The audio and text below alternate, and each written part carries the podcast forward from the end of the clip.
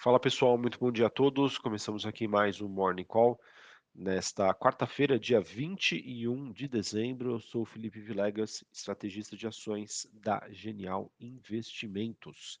Bom, pessoal, sem noticiário relevante, a gente tem é, um movimento uh, olhando para as bolsas norte-americanas, bolsas europeias, que seguem em tom positivo, dando continuidade ao movimento é, iniciado ontem Lembrando que ontem a gente teve a primeira alta, pelo menos olhando para as bolsas nos Estados Unidos, depois de quatro sessões de quedas consecutivas.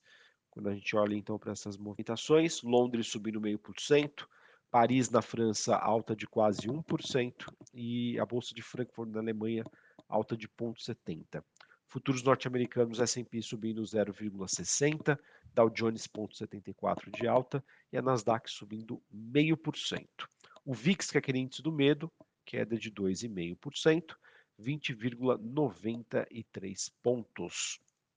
É, no caso, pessoal, a gente não tem aí, como eu já disse anteriormente, um noticiário é, relevante né, para essa madrugada que possa estar impactando é, as bolsas globais. Então, acredito que, olhando para o contexto internacional, é, um dos destaques do dia fica por conta da agenda macroeconômica nos Estados Unidos. Nós temos ao meio-dia dados sobre confiança do consumidor e dados sobre o mercado imobiliário, vendas de casas já existentes. Esses dois números saem meio-dia de hoje. E obviamente que a gente tem que acompanhar essas informações, já que nós temos sinais bastante intensos de uma forte desaceleração do setor imobiliário nos Estados Unidos e que vão merecer o nosso destaque para 2023.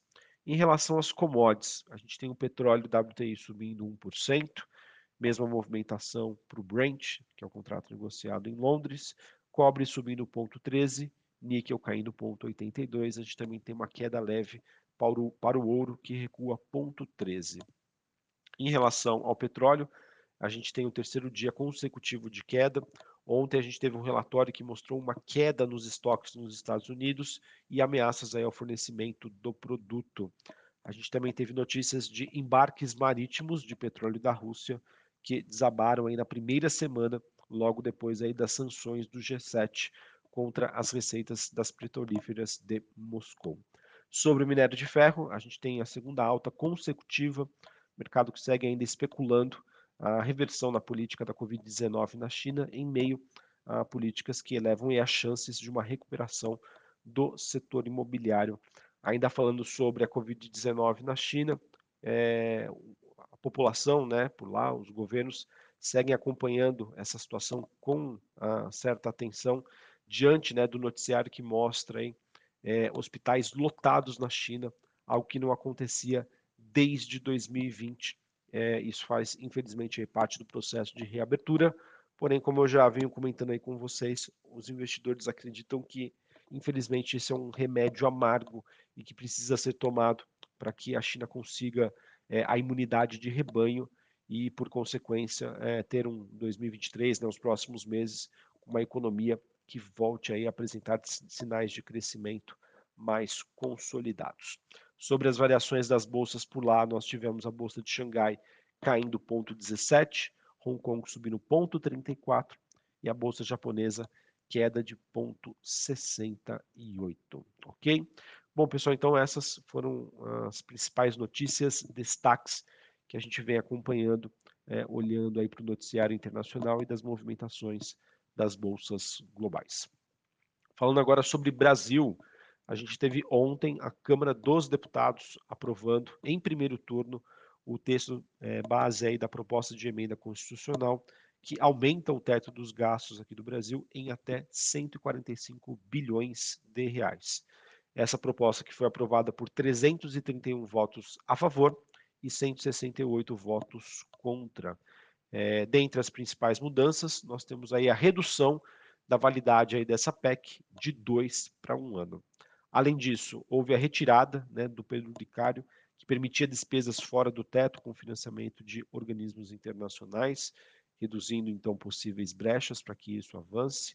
Direcionamento do saldo do PIS/PASEP para financiamento a despesas extras decorrente do, entre aspas, excesso de arrecadação, que acaba aí com o seu, com o seu efeito de elevação das despesas.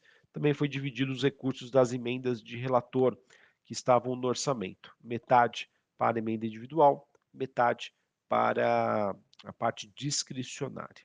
Agora, pessoal, essa PEC vai seguir para o segundo turno, que acontece nesta manhã na Câmara e vai precisar resultar, é, retornar perdão, para o Senado para sua promulgação. A expectativa é que tudo aconteça nesta quarta-feira. E também na Câmara, pessoal, uma série de reajustes salariais à elite do funcionalismo público foi aprovada de forma simbólica.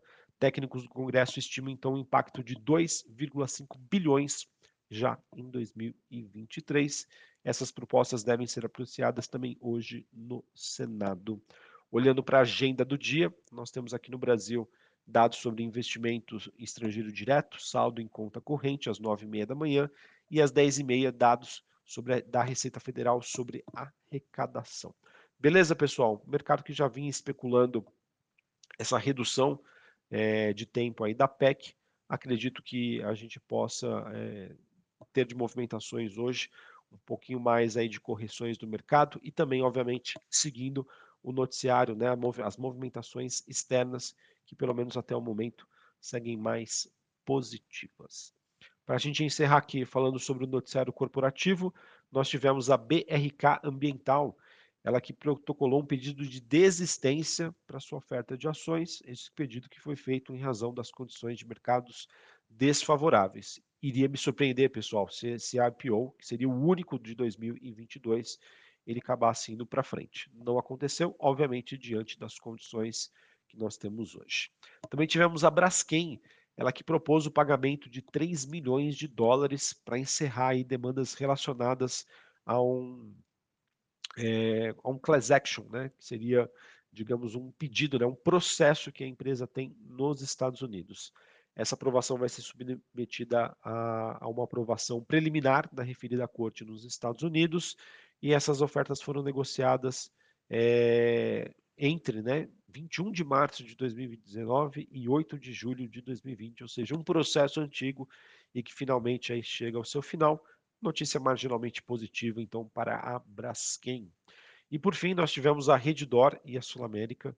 Elas comunicaram que os seus conselhos de administração eles autorizaram a imediata consumação aí da combinação de negócios entre as duas companhias. Esse negócio que conta aí com o aval da SUSEP, do CAD e mais recentemente da Agência Nacional de Saúde. Então, segue o jogo aí no processo de combinação de negócios entre Redditor e Sul América, obviamente positivo aí para ambas as companhias. Beleza, pessoal? Bom, então acho que era isso que eu tinha para comentar com vocês. Mercado, como eu sempre venho falando aqui, é, com a aproximação das festividades de final de ano, tendem a perder liquidez, ou seja, menos negócios. Temos hoje, né, vamos ter a definição sobre a questão da PEC da transição, faltaria saber é, nomes né, do governo eleito em, em torno de ministérios, equipe econômica, obviamente que isso vai, ter, vai trazer também movimentações para a Bolsa Brasileira, e o que a gente vem acompanhando nos últimos dias foi um ajuste técnico, tá? olhando para o Brasil, e obviamente com o mercado se preparando aí para menores gastos do que o esperado inicialmente envolvendo aí o orçamento do governo para 2023.